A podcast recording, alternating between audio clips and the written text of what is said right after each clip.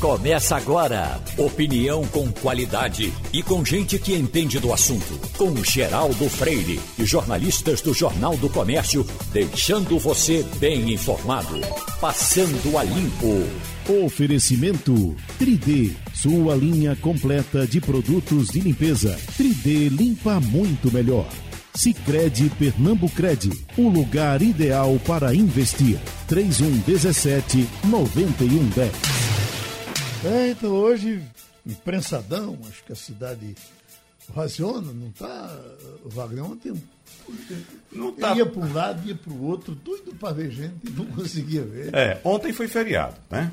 Sim. Então, é, hoje, que como você diz, seria um imprensado, ou é um imprensado, tem uma movimentação até razoável. Eu achei que teria movimentação menor. Mas, mas aquele não. retorno que a gente está esperando daquele pessoal que foi todo para o interior, não está sendo notado ainda, não, né? isso vai ocorrer no domingo. O domingo vai ser o retorno. E segunda-feira nós teremos retorno das atividades, né? Normalmente. Né? Mas, de fato, você tem razão. O pessoal que foi para o interior, quem tem uma casinha, quem tem parente no interior, que foi passar o São João no interior, certamente só vai voltar domingo ou segunda-feira de manhã.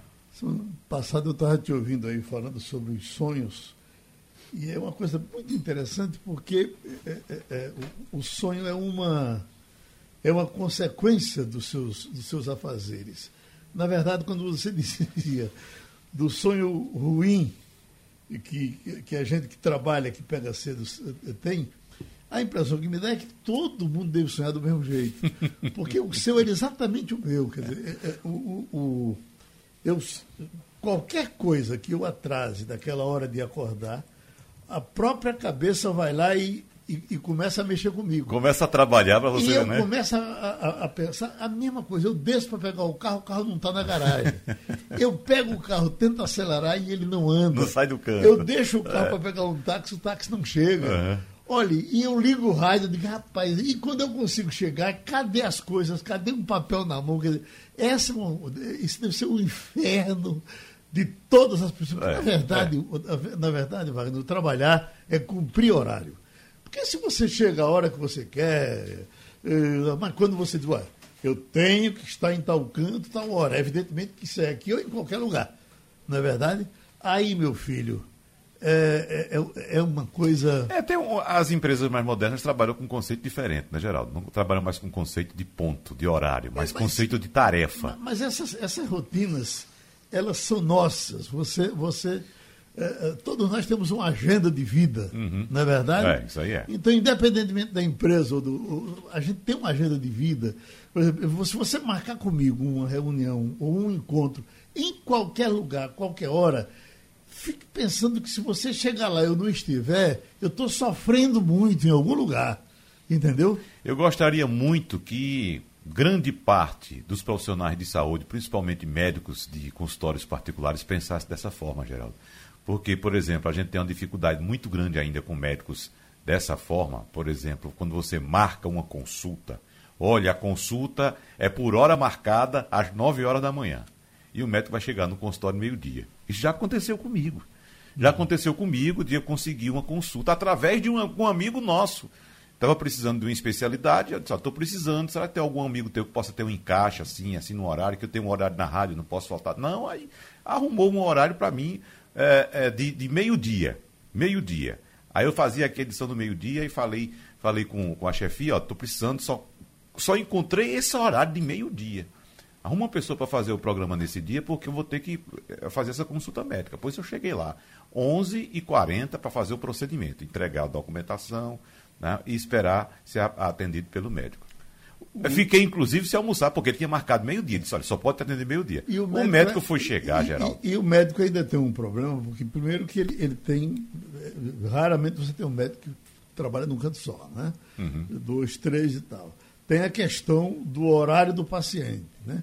É, é muito lógico que você que o cara diga, bom, eu estava pensando que ia atender Wagner em 10 minutos e teve que estourar para 30 ou 40. Agora, o que a gente sabe é que tem alguns que relaxam mesmo. Sim, né? pois nesse caso, o médico que pediu para eu chegar ao meio-dia para me atender, porque só podia me atender ao meio-dia, era um encaixe, ele foi chegar de três horas da tarde.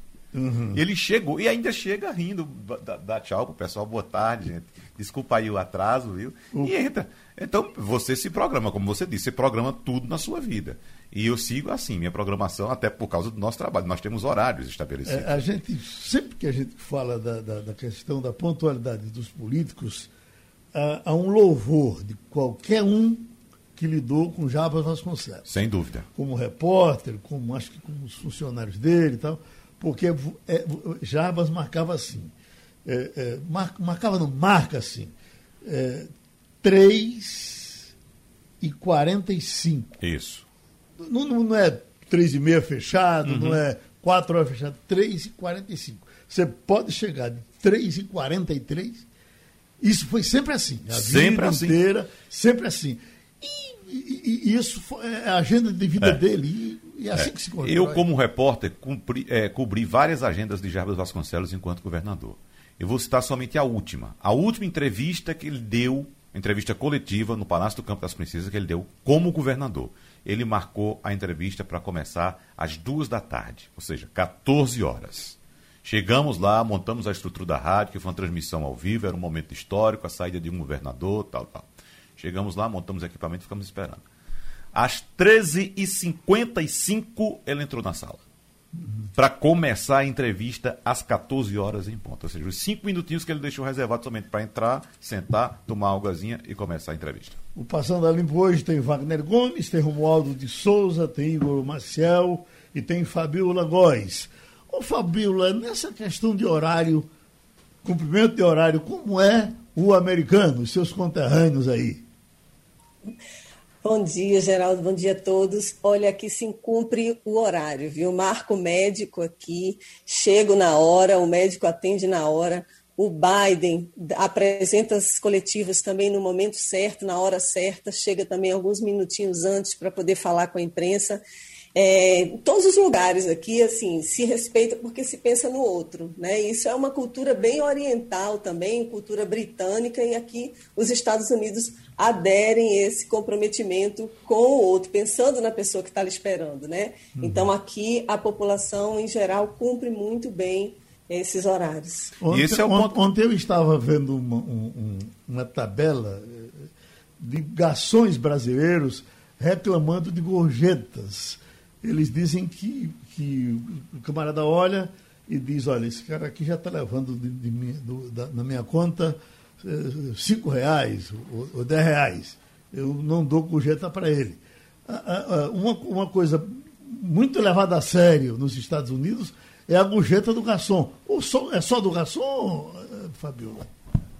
Olha, eu sei que a gorjeta aqui é levada muito a sério, até porque muitos desses profissionais que trabalham né, sem carteira assinada, muita gente da Guatemala, do México, Venezuela, que está aqui, os latinos que movem essa economia, eles precisam da gorjeta para poder ganhar um dinheirinho mais. E a gorjeta aqui é cara, viu, Geraldo? De, no mínimo é 18% da conta. Uhum. 20, você tem a opção, chega lá para você. Você coloca o cartão de crédito para pagar a conta e logo vem abaixo a opção que você tem, 18%, 25%, 30%, ou se você quiser dar outro valor a mais. Geralmente não se dá menos de 18%. Então, o garçom aí no Brasil, comparando com os Estados Unidos, eles têm toda a razão de reclamar porque muita gente nem, nem dá essa gorjeta, né? Mas aqui é levado muito a sério, porque os garçons e o, a pessoa que está trabalhando né, nesse restaurante, eles precisam ganhar um dinheiro a mais. Uhum. Você é bom de gorjeta, Igor Marcel? Rapaz, eu acho importante. Eu acho importante, principalmente quando o serviço, quando o serviço é bom, né? Você tem lugares como aqui, a gente tem uma questão é, é, diferente, né? Você já tem, às vezes, o, aqueles 10% ali e tudo, então às vezes você aumenta um pouquinho. Tem restaurantes aqui no Recife mesmo que adotam essa estratégia que a Fabiola falou. Quando, você, quando vem a conta, aí está lá a sugestão, só que aqui é a partir de 10%, né? Mas aí tem as sugestões lá, 10, 15, 20% para você dar de gorjeta. É interessante porque aqui a gente não tem muito essa, essa tradição, exatamente porque já vem na conta normalmente. Agora, é, é, por exemplo, você chega num hotel, não sei se vocês já, já passaram por isso, você chega no hotel E aí você fica sem saber se o, o rapaz que levou sua, suas malas para o quarto, fica sem saber se é para dar gorjeta a ele ou não, é, fica na dúvida, porque a gente vê o tempo todo em outros lugares isso acontecer e a gente fica aqui na dúvida. Eu gosto de dar, eu gosto de dar sempre alguma gorjeta, alguma coisa para ajudar também. Eu, eu, eu Fabiola, eu, uh, me chamou a atenção uma vez uh, no Japão. Uh, eu estava em Fukuoka e, e a gente a, a, preocupação de quando era que a gente quanto era que a gente daria ao, ao guia e aí veio o aviso olha não dê do gorjeta ao guia ele não ele, ele se revolta com isso é mesmo eu doido para não dar, foi bom na roda. É isso mesmo. Eu estive no Japão, Geraldo, em dezembro de 2019, tipo, momentos antes da pandemia estourar aí no Brasil, né? E eu participei de, de, de eventos em quatro estados no Japão. E eles avisaram para a gente também para não dar gorjeta para pessoa que carrega mala, né? Sim, é uma, é uma prática que realmente é condenada ali. Né? A gente não pode ficar oferecendo, eles se sentem meio, eles ficam meio chateados. Então a gente tem que, quando a gente vai para um país assim, a gente tem que saber como é que é a cultura, né? Mas eu concordo, eu, eu de fato eu presenciei isso também no Japão. Uhum. Agora, uh, uh, Romualdo de Souza, os políticos são bons de gorjeta? Os garçons gostam de atender os políticos? Geraldo tem um restaurante no Senado Federal e outro na Câmara dos Deputados, onde os parlamentares frequentam, que no Senado o senador chega, assina a nota e manda a nota para o gabinete. Que aí alguém vai ter que pagar, e claro, não é o senador. É você, somos nós e o nosso ouvinte. Mas os senadores são muito bons de gorjeta, muito mais, muito melhores que na Câmara dos Deputados. Na Câmara dos Deputados, o deputado paga a conta, pede a nota e pendura no seu lombo, no meu lombo, no nosso lombo. Mas eh, eles podem dar uma gorjeta à parte. Em geral, é muito mais baixa do que no Senado Federal. Até porque no Senado é menos gente, tanto para atender como para ser atendido. E cada senador, quando chega, o garçom já conhece o senador, já sabe o hábito, o costume, o prato e o jeito como o senador quer ser atendido. E então, a, a gorjeta no Senado Federal, em geral, é maior do que na Câmara dos Deputados. Agora tem um detalhe. Na época do governo de Itamar Franco e de Fernando Henrique Cardoso, era costume os dois presidentes, Itamar e depois Fernando Henrique, descerem ao restaurante no Palácio do Planalto e almoçarem ali. O Fernando Henrique Cardoso, todo mundo sabe, é mão de vaca. Uhum. Já Itamar Franco era mais, digamos, flexível. Então, Itamar Franco era mais dado a dar gorjeta. Fernando Henrique Cardoso, nem pensar. Tá vendo? Agora, Romualdo, você falar em, em gastar, eu estou vendo aqui, olha, após novo aumento Litro da gasolina, isso é uma manchete do jornal do Rio Grande do Norte de hoje. Litro da gasolina chega a ser vendido a R$ 6,29. R$ 6,29. Quer dizer, por onde é que nós vamos com isso? Eu não me lembro de um preço de, de combustível ter chegado a esse ponto nos tempos que o mundo pegava fogo. Geraldo, nós tivemos bem recentemente, coisa de dois meses, três meses, um, um, uma mudança. Não, foi em março, né? Começo de março. Pronto, uhum. três meses a mudança na Petrobras, exatamente por causa desse aumento dos combustíveis. O presidente da República fez aquela bravata toda. Você disse que, você lembra, que ele afirmava que é, a Petrobras tinha que ter uma previsibilidade desses aumentos e tal. E, e veja o que é que está acontecendo. Mudou-se a, a presidência da Petrobras, mudou-se grande parte do conselho administrativo da Petrobras e a política continua. Por quê? Porque o petróleo é uma commodity internacional e acompanha o preço do dólar lá fora. O dólar caiu ontem, inclusive. Pois é, caiu novamente. Foi para 4,90. Caiu uhum. de novo. Estava em 5,50 nesse período. Nesse período em que houve a mudança no comando da Petrobras, o dólar estava em 5,50, 5,55 por aí. Né? E todo mundo dizia, é o preço do dólar. Só que o que é está acontecendo agora? Como já disse agora há pouco, o petróleo é uma commodity internacional e acompanha as cotações do mercado internacional. O que está acontecendo é o seguinte: os países do hemisfério norte que fizeram o combate correto da pandemia estão agora recuperando suas economias, estão reaquecendo suas economias, porque a vida está voltando ao normal. Quem acompanha aí a Eurocopa está percebendo os estádios lotados, cheios, uns parcialmente, outros completamente lotados porque a vida está voltando ao normal. Então, o consumo de petróleo está aumentando. Com isso, o preço do barril do petróleo no mercado internacional também está subindo. E a Petrobras acompanha esse preço, mesmo com a queda do dólar. Então, o barril hoje está na casa dos 70 dólares e há perspectiva, por parte de alguns analistas do mercado, do mercado internacional, de que ele chegue até o final do ano a 80 dólares. Uhum. Então, vai subir muito mais. Romualdo, você que usa diesel, a, a, a, essa recentemente havia uma discussão, semana passada até, de que o governo estava correndo para subsidiar o diesel um pouco mais, a fim de favorecer uh, uh, os caminhoneiros, de quem o presidente era, uh, era muito simpático a, a esse grupo, e os caminhoneiros já ameaçavam reagir, fazer greve.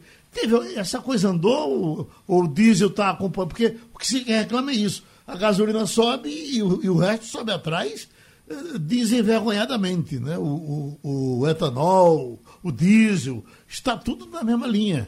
Vai mudar? Ontem eu abasteci o meu carro e paguei a R$ 4,99.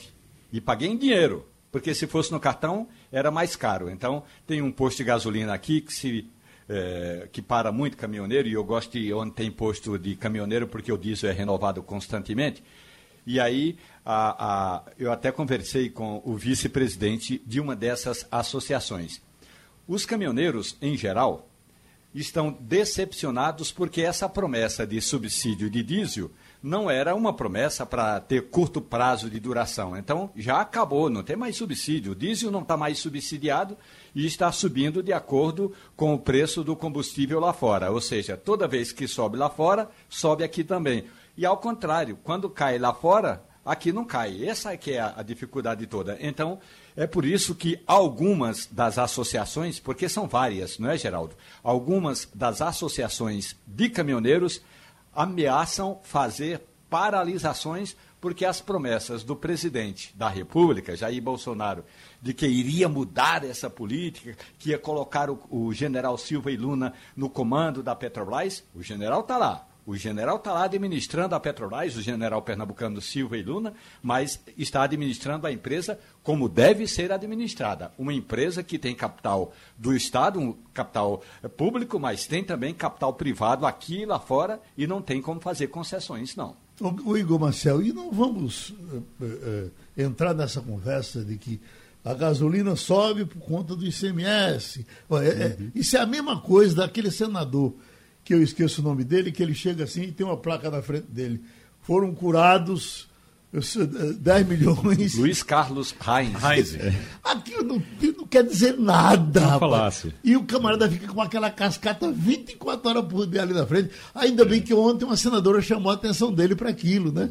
Ela, mesmo sendo aliada dele, senador, vamos parar com essa besteiragem aí, porque isso não tem nada a ver com nada. Uhum. Né? O que acontece, a, é, a, gente tem muita falácia né, nesse, nesse meio. Então, você tem falácia em relação a isso, porque você sabe que o número de curados, ninguém fala no número de curados. Quando o Brasil bateu 500 mil, causou muita polêmica. O ministro das Comunicações, o Fábio Faria, é, falando, foi correu para o Twitter para dizer, olha, que os jornalistas vão dizer que é, são 500 mil mortos, isso é um absurdo, porque só falam de notícia ruim, ninguém fala dos milhões que foram curados.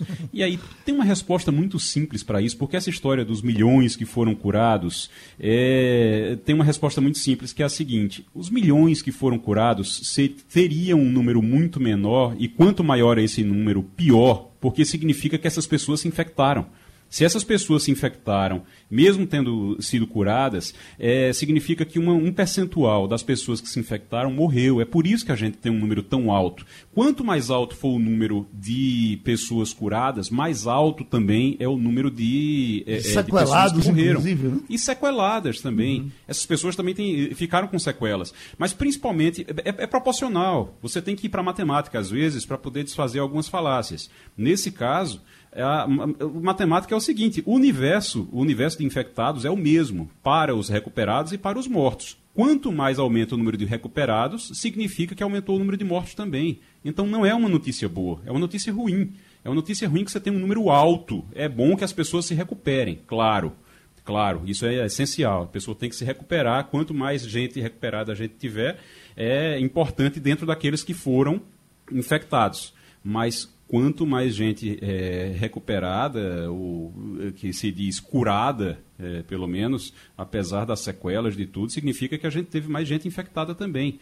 A gente tem que, às vezes, recorrer à matemática para poder explicar isso. E é, a falácia em relação a isso vai muito da falácia em relação a, ao combustível também, porque o ICMS ele é um percentual, certo? Uhum. Então, ele é um percentual cobrado ali em cima do. Sempre do, esteve aí, até, até, quando a gasolina era um real, na verdade. Exato, ele era, ele, uhum. ele era o mesmo percentual, ou, com pequena variação, mas era o mesmo percentual quando a gasolina era um real, quando a gasolina era dois. Agora, tem uma coisa em relação a combustível, Geraldo, que eu acho importante a gente colocar. É, Wagner falou agora, e é um assombro realmente que a gente esteja aí com o barril a 70 dólares e pode chegar já a 80. Pode chegar a 80 nos próximos dias, nas próximas é, semanas.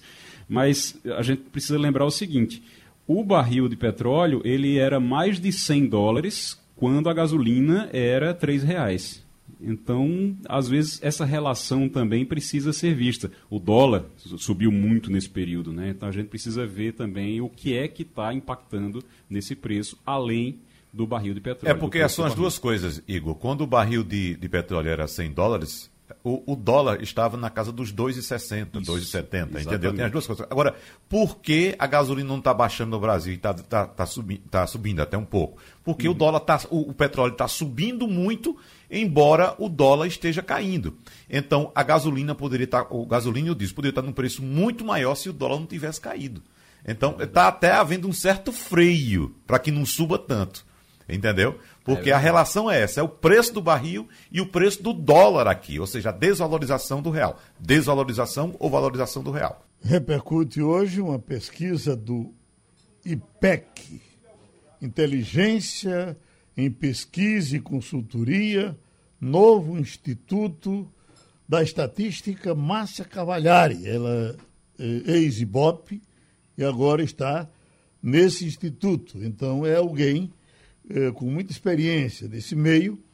E essa pesquisa diz: Lula, 49% das intenções de voto, 23% para Bolsonaro. Nós estamos com o estatístico uh, Maurício Romão e vamos conversar com ele sobre essa pesquisa. Vamos tirar algumas dúvidas que possam existir. Por mais que a gente diga, olha, é muito cedo para pesquisa, mas você está em campanha, né? Tem gente aí na rua pedindo voto, de alguma forma fazendo campanha, e aí as pessoas ficam realmente interessadas em geral, a gente está sempre interessado, por mais que o cara rejeite, só quando ele está perdendo é que ele não gosta de saber de pesquisa. Não é isso, doutor Maurício? É isso mesmo, Geraldo. Bom dia a você, bom dia, bom dia aos amigos ouvintes da Rádio Jornal. A pesquisa ela retrata um momento em que Bolsonaro vem realmente com um decrescimento sistemático né, da sua aprovação de governo é, e outros institutos também retratam aproximadamente o mesmo cenário, né? Lula sempre um pouco mais à frente, desta feita até com números mais avançados, porque se você olhar direitinho, a soma dos votos dos candidatos contra Lula não chega ao número de 49%. Portanto, ele venceria a eleição no primeiro turno, obviamente se a eleição fosse hoje, o que não é, né?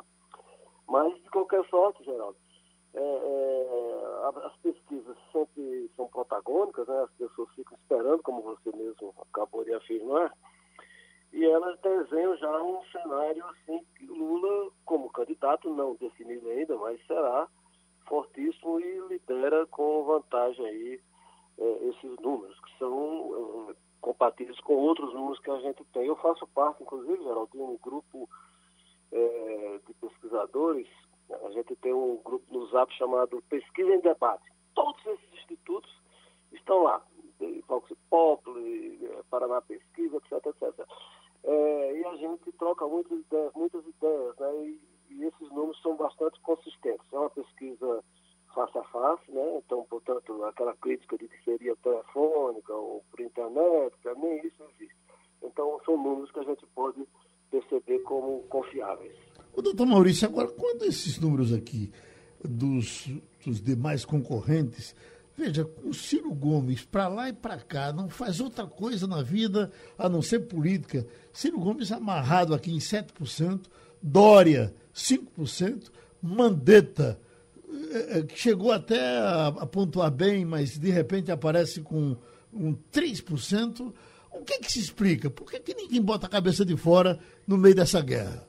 Bom, primeiro, Geraldo, há um detalhe que até você mencionou no início é, não há uma candidatura ainda definida, né? isso de nenhum deles, exceto talvez o do próprio presidente, né? que é, sempre diz, é, fala de 2022 e tal, mas oficialmente não há nenhuma candidatura definida. Né? Então nós estamos há um ano e três meses da eleição, então essa, essa conjuntura ainda é, é muito sem definição, é, gera esse tipo de intenção de voto para esses candidatos que não se postaram. O PSDB, por exemplo, vai ter, vai ter sua prévia né, de quem será o candidato, bem mais à frente, daqui a, a dois meses, três meses. Então, essa indefinição, não há uma consolidação de candidaturas, as pessoas não se identificaram ainda realmente com quem gostaria que, que fosse o próximo presidente e isso vai, ah, ao longo do tempo, sendo uh, definido. Né? As pessoas vão cristalizando os nomes, as campanhas vão começando, é, os programas, a identificação dos candidatos, aí daí para frente a gente vai ter um, um cenário mais definido. O que, tem, o que se tem até agora são pré-candidaturas né, e não se materializaram. Por exemplo, no nosso próprio grupo já se fala que há uma perspectiva de que Moro eh, tenha definido recentemente para um grupo de pessoas amigas que estava tendente a aceitar essa, essa pré-candidatura. Então, essas coisas vão, vão ainda se definindo ao longo do tempo. Portanto, esses números são importantes, esses números de agora, né, porque já dão um quadro de quem é quem nesse momento, mas há ainda um grande prospecto pela frente. Né? O presidente, por exemplo, está sofrendo aí é, um conjunto de, de fatores adversos, né, como a pandemia, principalmente os mortos, 500 mil mortos, a CPI, o mau humor do distanciamento social, né, as restrições de, de exercício de atividades econômicas, o massacre da imprensa, né, até mesmo na rede social, onde ele é muito forte, está tá perdendo agora. Então, as mobilizações populares, como essa recente dia 19, o desemprego, tudo isso contribui para que ele, como vitrine, né, seja atingido aí por todos os estilingues, né, o que Lula não é ainda, né, Lula não, é nem, nem candidato é. Então, hum. a, flutua, por assim dizer, num espaço ainda confortável, né. E há também, Geraldo, se você me permite, um, um tempo pela frente, né, um ano e três meses é, é um longo período, né. É, você veja que há uma perspectiva de melhoria da economia, né? O, o Banco Central recentemente é, reajustou suas estimativas para 5% e até mais de crescimento em 2021. Né? Isso gera, naturalmente, emprego, renda, e as coisas podem melhorar para, vamos assim dizer, quem está no governo. A, a vacinação, por exemplo, é, eu, eu, tenho até um, banquinho de dados aqui que eu acompanho, Nesse mês de junho, é, o, o, foram 983 mil vacinas dia, pelo menos uma dose, né? Então significa que está perto de um milhão. Se você botar os últimos 15 dias, dá 1 milhão e 150 por dia. Então se espera que até setembro, o próprio ministro da, da, da, da Saúde disse isso, né, que até setembro toda a população adulta, que se estima em torno de 160 milhões, é, esteja vacinada. Aí essa coisa, então, muda o perfil, né? Uhum. Muda a, a, o contexto do, do mundo brasileiro, sabe? Então a gente tem que esperar um pouquinho mais, Geraldo. Fabiola Góes? Bom dia, eu queria falar sobre a rejeição do presidente. Essa pesquisa também indicou que em fevereiro desse ano ele estava com 39% de rejeição e agora subiu 49%. Eu queria que o senhor falasse um pouco mais sobre esse aumento da rejeição, que fatores contribuem para isso? Ah, Fabiola, isso está contemplado aí, né, nesse contexto conjuntural que eu, tô, que eu acabei de falar, né? É, essa, essa onda uh, que está se formando em torno do, dos problemas que o presidente está tendo, né? Afora, naturalmente, o seu próprio perfil pessoal, que é conflitivo, né? É, é, gera um, um descompasso aí com o que se espera em termos de, do rito presidencial, etc. Tudo isso é, é, é, favorece essa rejeição, né? Essa rejeição, ela sempre é, quem trabalha com pesquisa sabe que é um dos elementos mais importantes. Ela pode diminuir em função daquilo que eu disse agora há pouco, né? Do crescimento econômico, saldos positivos da balança de, paga, de, de, de, de balança comercial e, por via de consequência da balança de pagamento, o dólar está caindo, né? quer dizer, o real está se valorizando, o crescimento mundial é, é, é, é patente e forte, né? inclusive na China, que no ano passado teve mal, Todos os países estão com perspectiva de crescimento, alguns mais, outros menos, porque uh, a situação está se normalizando pra, pra, praticamente na Europa e na América do Norte, né? Então essas coisas todas é, criam novos elementos para análises, para ponderações e perspectivas de evolução futura dessas candidaturas, né? Eu acho que, Fabíola, para dizer a verdade, eu preferia uma coisa mais equilibrada, sabe? Assim, por exemplo, o, o brasileiro está se sentindo assim é, num conflito diário, né? Que não se trata hoje de perguntar qual é o melhor candidato, se Lula ou Bolsonaro. Quem pode ser o melhor presidente, se Lula ou Bolsonaro. Na minha opinião, nenhum dos dois serve para pacificar o país, para vamos assim dizer, desinterditar o diálogo, para é, recuperar a cooperação, o entendimento, a concertação, sabe? A gente está num momento em que tudo é política, tudo é, é, é, briga e não há nenhuma perspectiva disso melhorar com um ou com o outro. Hoje, Bolsonaro é vitrine. Amanhã, se Lula ganhar, a vitrine vai ser Lula. E os estilinhos estarão do outro lado. Então eu acho que era melhor a gente esperar um pouco mais aí que essa, quem sabe, eh, essa via terceira aí, eh, eh, esse centro democrático, como é chamado, apareça e nos tire dessa, dessa situação conflitiva. Professor Maurício Romão, eu quero trazer alguns dados aqui uh, ah, para a gente tentar jogar luz sobre os meses que estão por vir porque esses dados trazem informações importantes de uma eleitora muito, muito importante que o senhor conhece muito bem, chamada de economia. E o senhor acaba de citar a, a, a, retomada econômica no hemisfério norte, inclusive no bloco anterior a gente comentava aqui exatamente sobre isso. Mas eu queria saber qual o, o, o, de que forma essa retomada chega hoje às camadas mais populares. Até porque, conversando com outros analistas aqui, inclusive o professor eh, Adriano Oliveira, uh, a gente recebeu informações de que a, a, a, população, principalmente as camadas menos favorecidas, a população está sofrendo muito com outra senhora que já nos trouxe muitos tormentos em outras épocas, chamada de inflação. E apesar de termos dados positivos da economia do Brasil também, inclusive, o Banco Central ontem re, é, é, revisou a previsão de crescimento do PIB para este ano em um ponto percentual a mais, foi de 3,6% para 4,6% neste ano, ao que consta, segundo dados levantados em, em pesquisas também, essas melhoras da economia não chegaram ainda às camadas mais baixas da população. Ou seja, a inflação está corroendo o poder de compra daquelas pessoas que ganham menos. Mas, diante desse cenário, a gente, inclusive, nos dados da pesquisa traz isso, porque a intenção de voto no ex-presidente Lula é muito maior nas regiões mais pobres, como, por exemplo, aqui no Nordeste, que chega a 63%, enquanto o atual presidente tem somente 15%.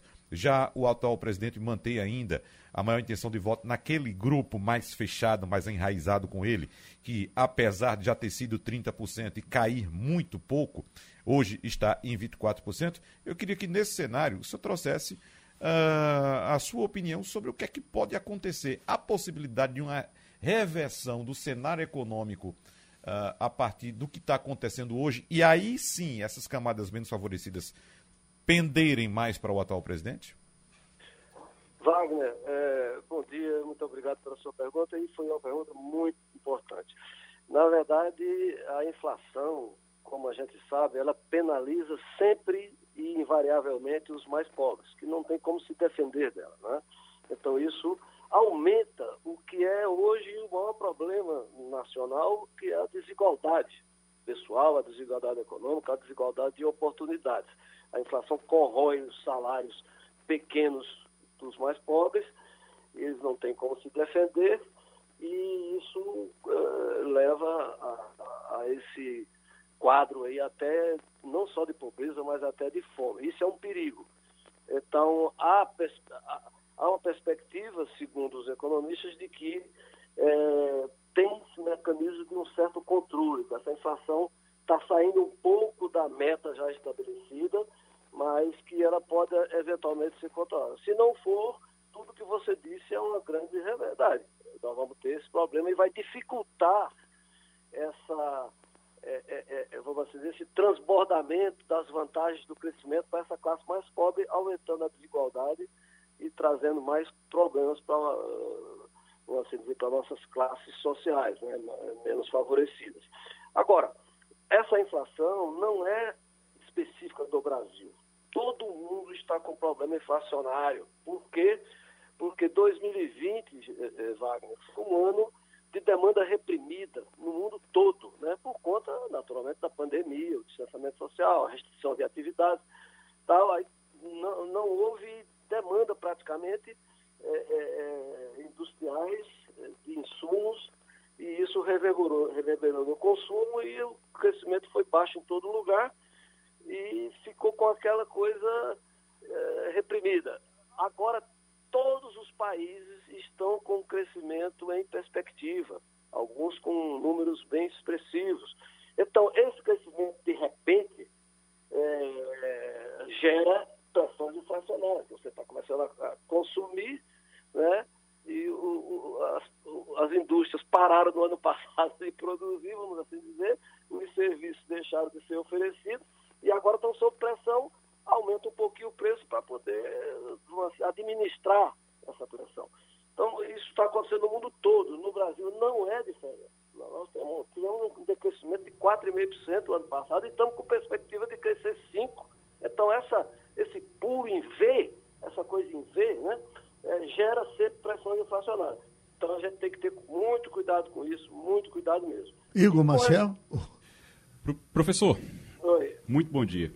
Professor, a, quando a gente olha essa pesquisa do IPEC, é, você tem Lula com 49%, e aí vem Bolsonaro com 23%, e os outros candidatos que foram colocados na pesquisa, somados ali, dão 12%, 15%. Então, quando junta todo mundo que está abaixo de Lula, então ali 15 mais os 23, você não chega ao número que Lula alcançou na pesquisa.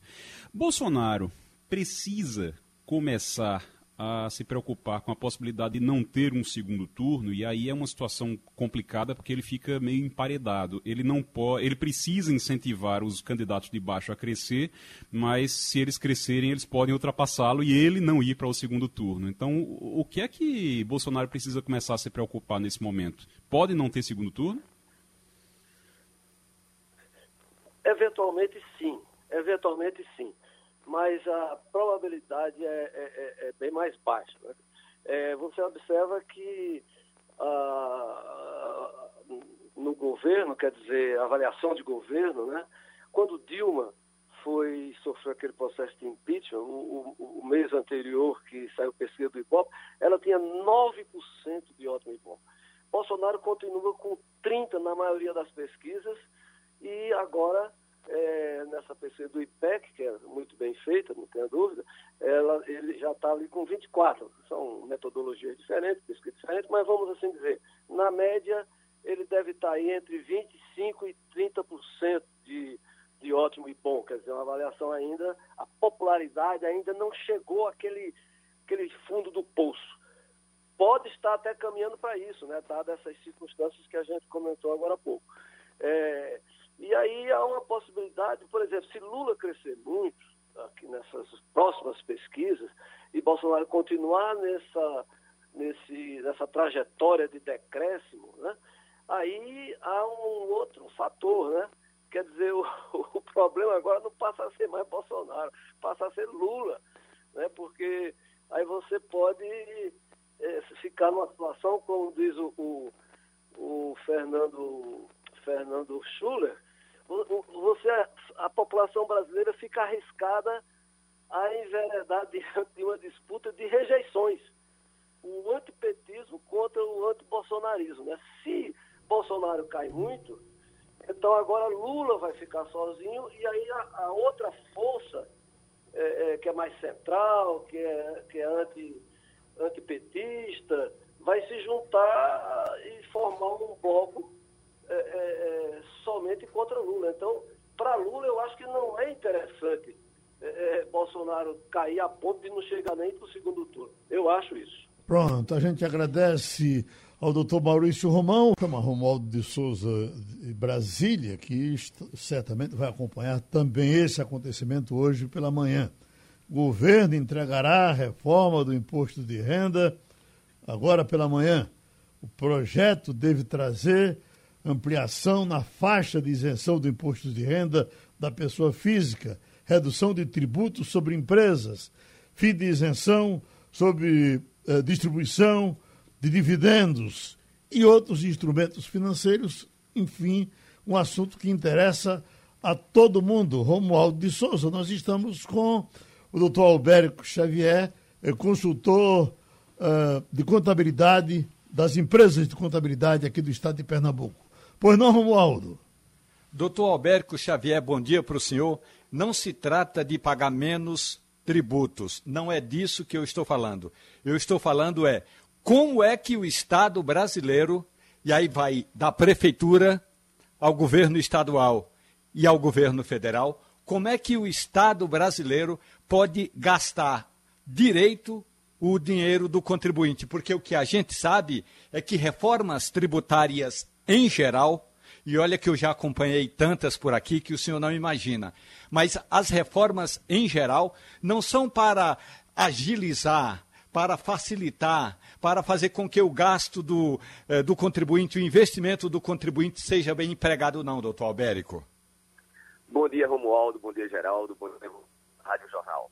Realmente, sua afirmativa, Romualdo, é de muita preocupação, porque é, se nós analisarmos a, a, proposta de reforma por inteiro, é, traz um benefício efetivo para as famílias de menor poder aquisitivo e traz uma forma de melhor equilíbrio, de melhor justiça tributária, que é a tributação da distribuição de dividendos.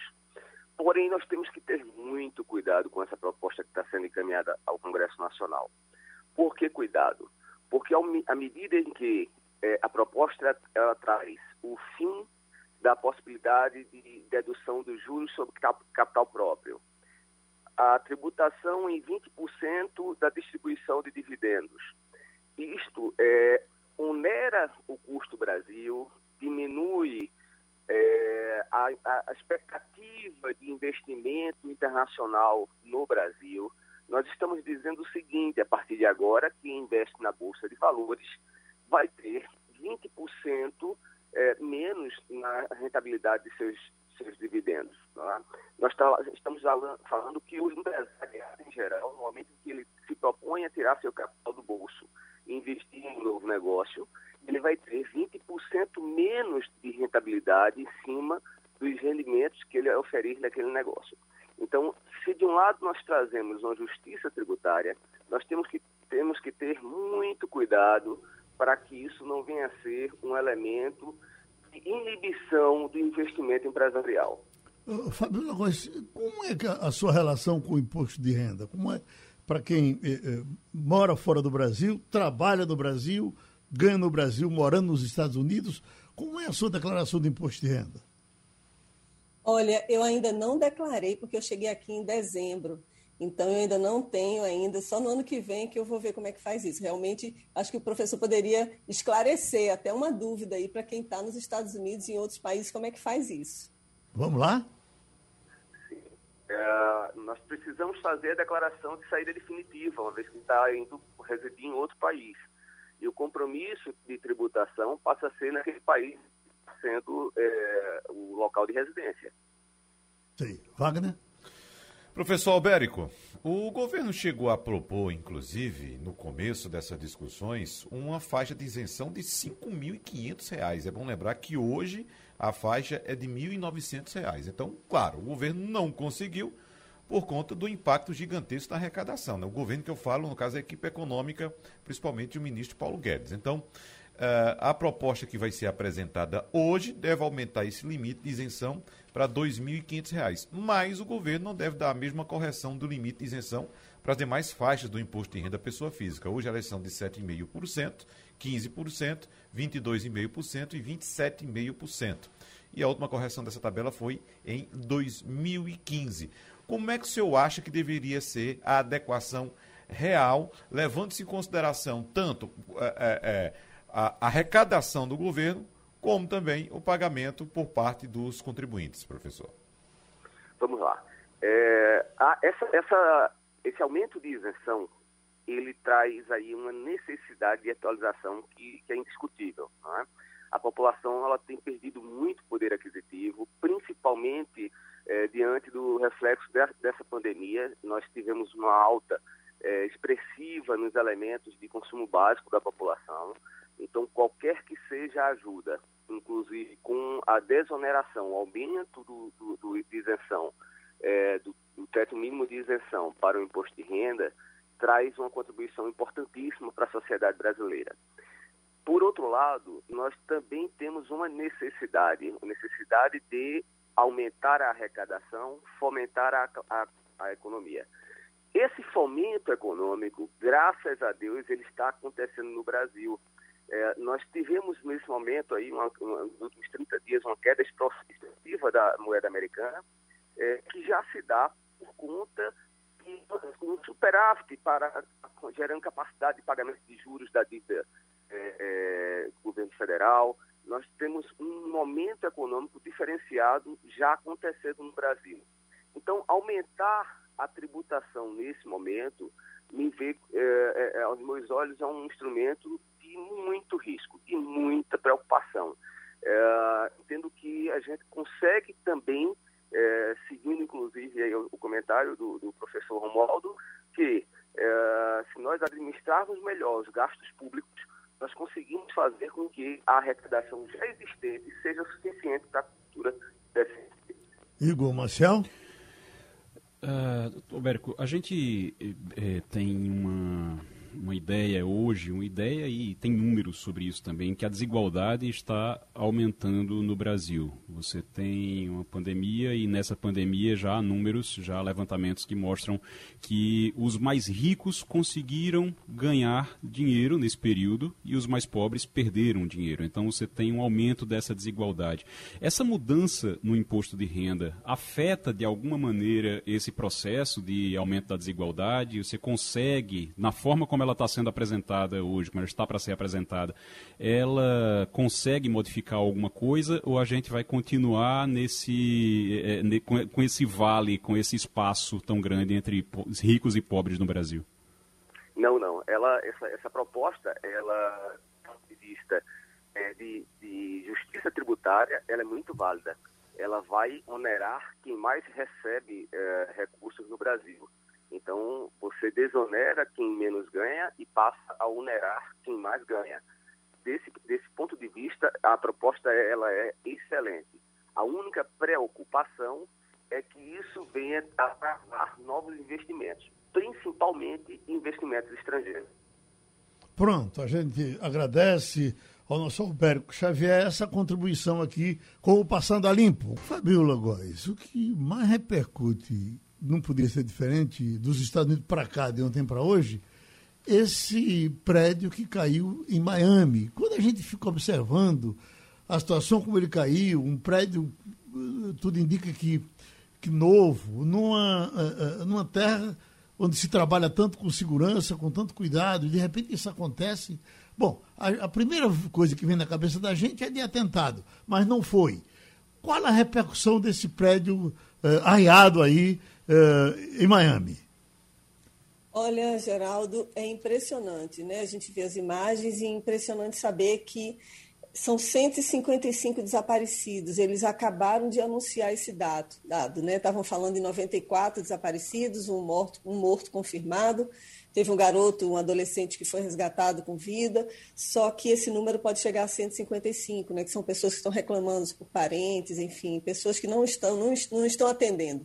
E o que mais me impressiona é saber que esse prédio ele é um prédio que foi vistoriado, porque aqui nos Estados Unidos eles são muito rigorosos com essas edificações. São uma série de critérios que as construtoras precisam seguir é um prédio que foi construído, ele tem 40 anos, é um prédio muito antigo e realmente ele caiu a parte dele, né? Não se fala realmente em atentado, agora a repercussão aqui é enorme para se saber. Agora é uma é difícil saber o motivo, o motivo dessa queda agora. Eles vão fazer perícias, tem uma série de investigações ainda que precisam ser feitas. Agora o fato é que realmente impressiona porque aqui nos Estados Unidos não tem história, não, é, não, não fica caindo prédio assim, né? Como a gente viu nessas imagens. Então é uma repercussão aqui enorme. É, falar nisso, viu, Wagner? É, é, é, é, uma coisa que até me chama a atenção. É, a gente sempre reclama de exigências que são feitas por Corpo de Bombeiros, Prefeitura e tal. Mas eu recentemente passei por uma, um, certo aborrecimento lá na raia, o pessoal foi lá e fez uma fiscalização e nos obrigou a colocar é, corredores aqui, de um lado do outro e tal.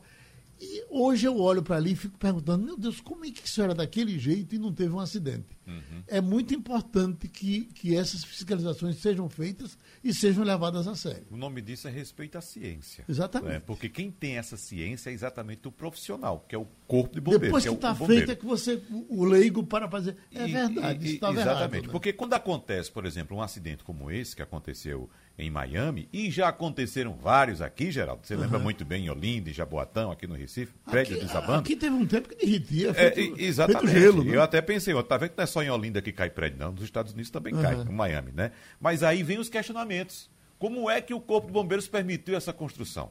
Né? Como é que se permitiu isso aqui? Que aí se questiona, depois que acontece o acidente. Quando não acontece, ninguém diz. o pessoal diz, é, como você pensou agora há pouco, o que, que é que tem? Por que precisa botar isso? Não, uhum. a gente tem que respeitar. Existem as normas, essas normas devem ser seguidas. Porque depois, quem vai responder em caso de acidente é o poder público, nesse caso, o Corpo de Bombeiros. Romualdo de Souza? Ô, Geraldo, eu gostaria de falar com a minha conterrânea, Fabíola Góes. Fabíola, eu recebi uma mensagem na madrugada do embaixador Todd Chapman, o embaixador dos Estados Unidos no Brasil. Ele bota umas fotos e diz o seguinte, Fabiola: essa doação dos Estados Unidos de 3 milhões de doses ao Brasil vale 165 milhões de reais e representa a maior contribuição de doses dos Estados Unidos a qualquer nação do mundo até hoje.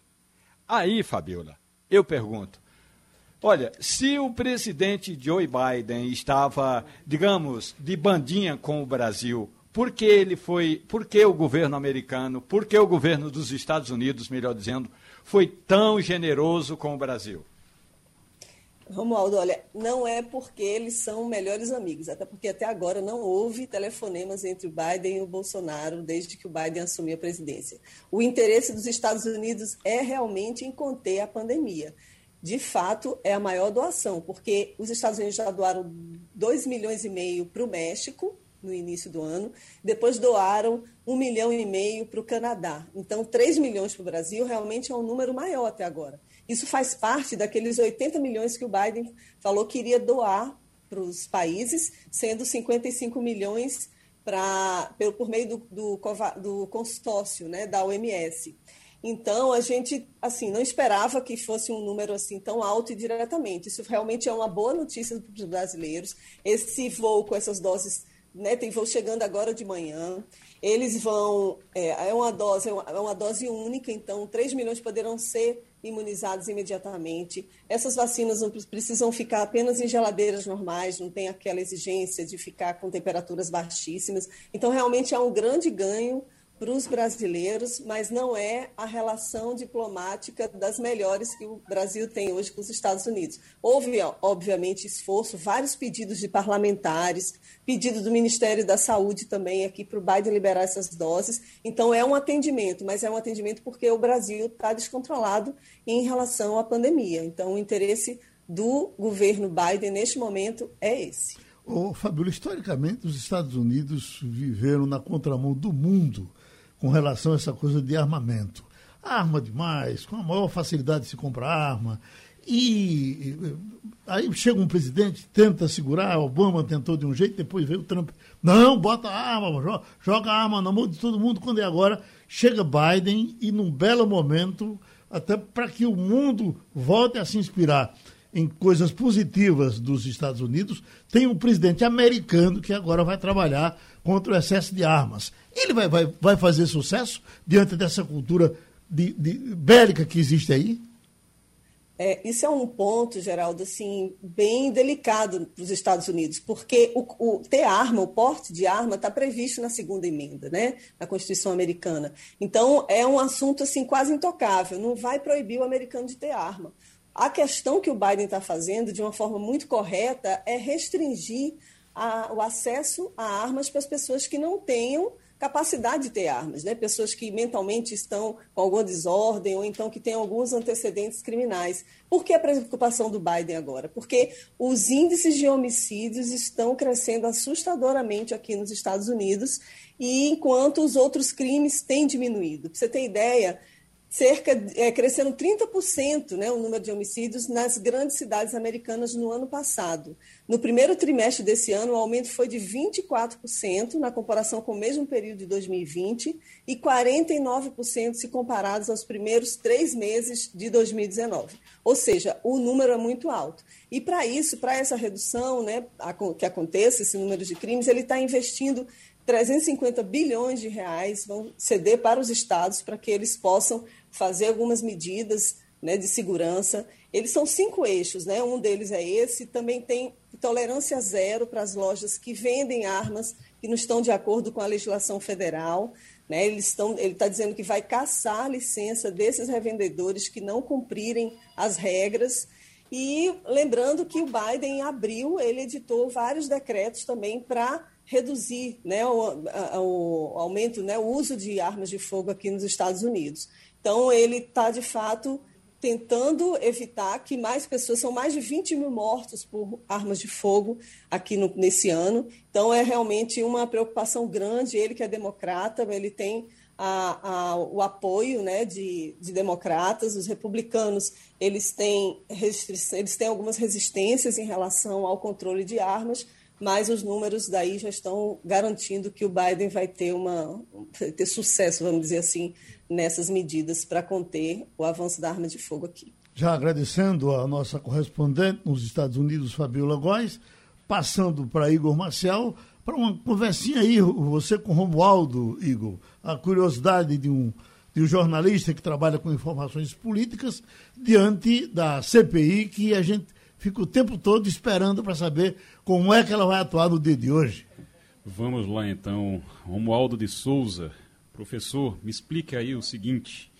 A gente tem hoje os senadores trabalhando numa sexta-feira, o que é uma novidade. Hoje tem depoimento do Luiz Miranda, que é o deputado que fez aquela denúncia lá da vacina indiana, da Covaxin, sobre a, os indícios de irregularidade na compra, e o irmão dele, que trabalha no Ministério da Saúde, também vai estar nesse depoimento.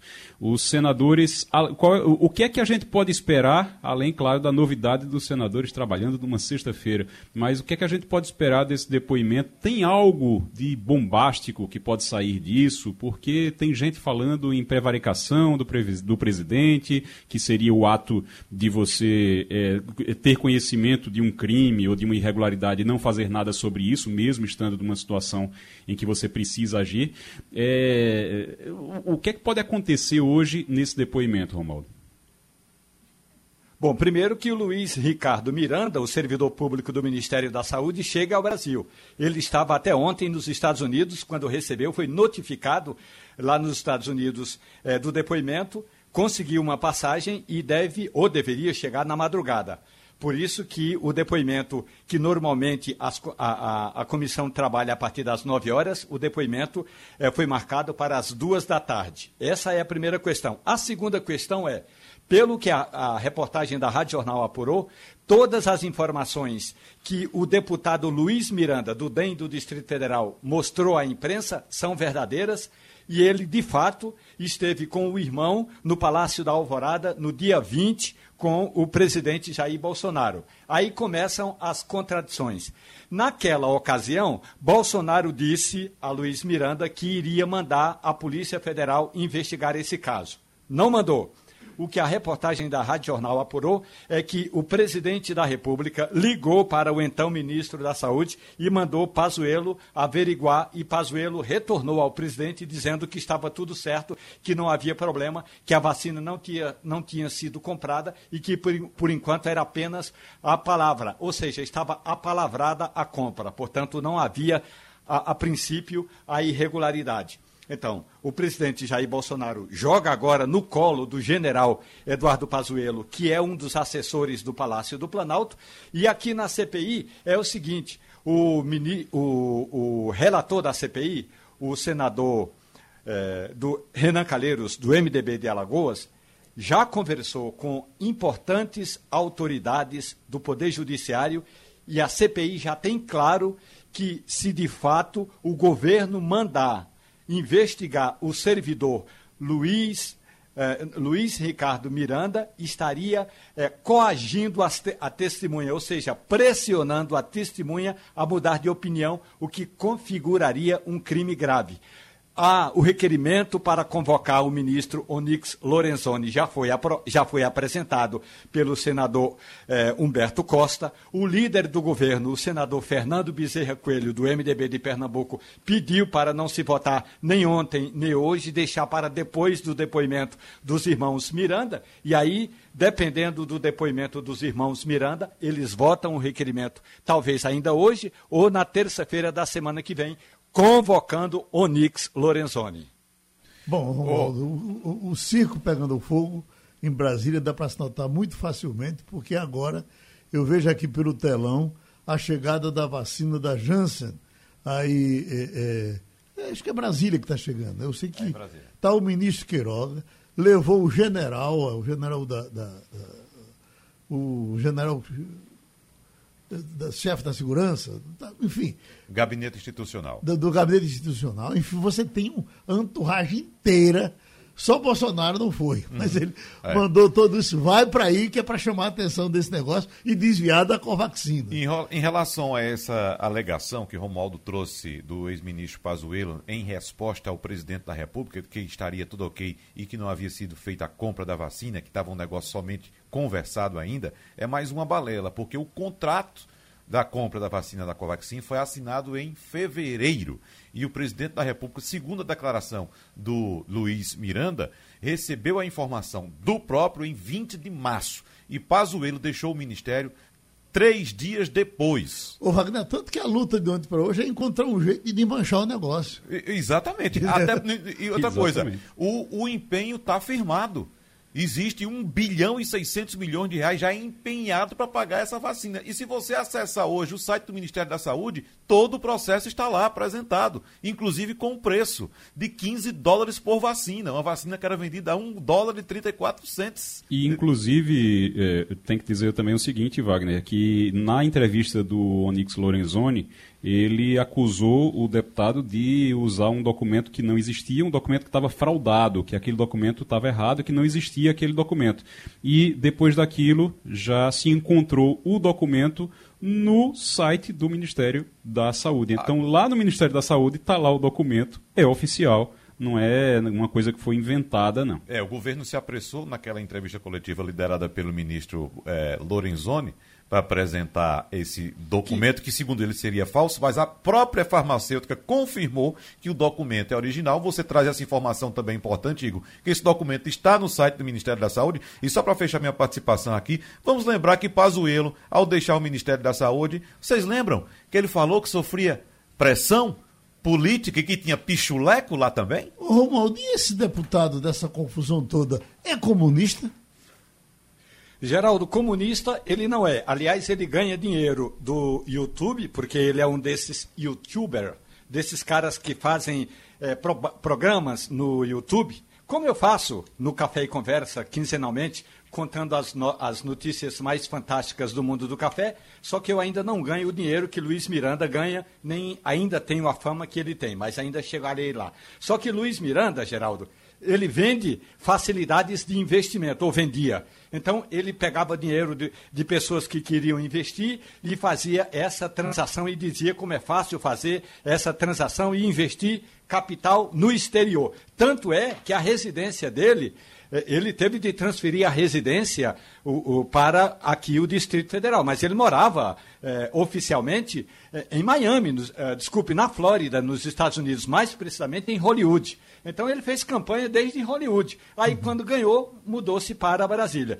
Portanto, tem até denúncias de que ele teria é, chafurdado com o dinheiro do, é, de, de investidores, e essa é uma das armas que a base aliada, eu sei muito bem que o senador é, Jorginho Melo, do PL de Santa Catarina, tem um calhamaço de informações desse tamanho, assim, Geraldo, quase um palmo de papel, quase uma resma de papel, com vários processos, várias investigações contra o deputado Luiz Miranda, Agora, justamente a, a, em função a, origem, a, a origem dele é base aliada, não é, Romualdo?